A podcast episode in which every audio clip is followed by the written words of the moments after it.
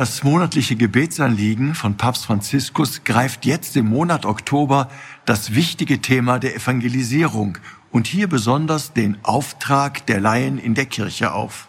Der Heilige Vater lädt uns zum Gebet dafür ein, dass die Laien, insbesondere Frauen, aufgrund ihrer Taufgnade größeren Anteil an kirchlicher Verantwortung erhalten. Die monatlichen Gebetsanliegen, um die der Papst bittet, werden auch, wenn man das vielleicht aufgrund der Aktualität der Frage denken mag, nicht tagesaktuell formuliert, sondern mit einem großen Vorlauf für das ganze Jahr festgelegt.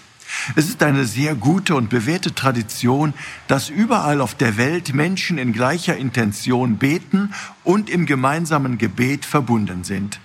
Im gemeinsamen Gebet weitet sich der eigene Horizont.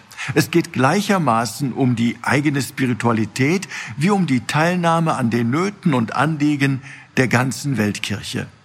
Wenn Papst Franziskus uns jetzt im Oktober einlädt, besonders für die größere kirchliche Verantwortung der Laien in der Kirche und hier besonders noch einmal für die Frauen zu beten, dann kann ich mich dem aus tiefster Überzeugung anschließen.